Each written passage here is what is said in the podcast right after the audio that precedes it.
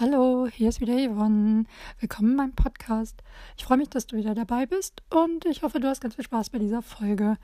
Dieses Mal werde ich nur eine kleine Einleitung machen, um nochmal so ein bisschen einen Neustart zu generieren, nachdem ihr ja gesehen habt, dass ich meine alten Folgen gezeigt habe bzw. hochgeladen habe, dass ihr ja nochmal so einen Neustart mitbekommt.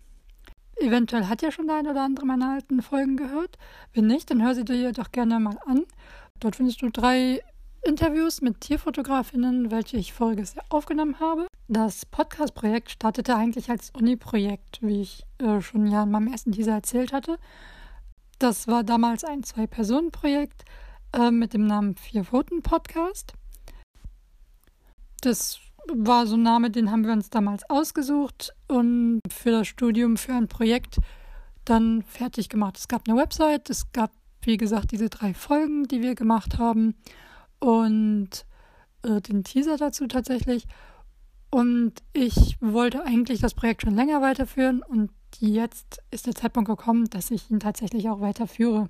Also ist aus diesem damaligen Zwei-Personen-Projekt nun ein Ein-Personen-Projekt geworden. Er hat jetzt den Namen Yvonne Wanaski Fotografie Podcast und das hat auch den Grund, dass alles unter dem Namen Yvonne Wanaski Fotografie läuft.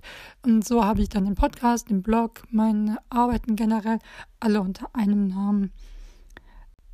Auch hier wird es Interviews geben.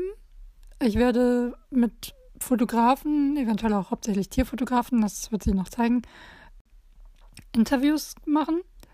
Aber es wird auch von mir eingesprochene Episoden geben. Gerade auch in Kombination mit meinem Blog gibt es viele Themen, über welche ich gerne sprechen möchte. Und da werde ich dann auch eingesprochene Texte bzw. Episoden haben. Ich möchte mich hier nochmal ganz gerne ganz kurz vorstellen, damit du ein Bild von mir mitbekommst. Mein Name ist Yvonne, wie wahrscheinlich schon klar ist, weil der Name ja schon überall auftaucht. Ich wohne im wunderschönen Hamburg, schon ein bisschen länger. Ich komme aber gar nicht aus Hamburg ursprünglich. Ich habe einen Bachelor in Media Producing and Publishing. Und ein Teil des Studiums hat sich vor allem für mich jetzt um das Thema Fotografie gedreht. Ähm, also das bedeutet, wir hatten auch Module mit dem Thema Fotografie. Wir haben es auch richtig gelernt mit Prüfungen. Aber ich habe auch während meiner Bachelorzeit, wo wir frei wählbare Themen hatten, auch ganz viel mit dem Thema Fotografie gemacht. Auch Social Media, aber auch viel mit dem Thema Fotografie. Auch meine Bachelorarbeit dreht sich um das Thema Fotografie.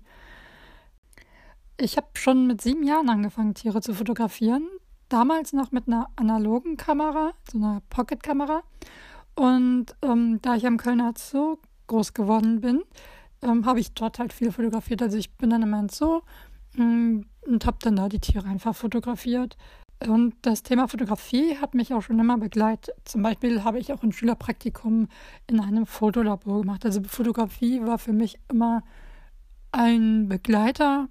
Ähm, mich offiziell als selbstständige Fotografin habe ich mich Anfang Juli 2019 gemeldet. Weil ich damals dachte, dass ich an einem Projekt teilnehme, damit ich dann dazu Rechnungen schreiben kann, hatte ich mich damals angemeldet, aber so richtig angefangen hatte ich eigentlich, oder mein eigentlicher Start ist am Anfang diesen Jahres.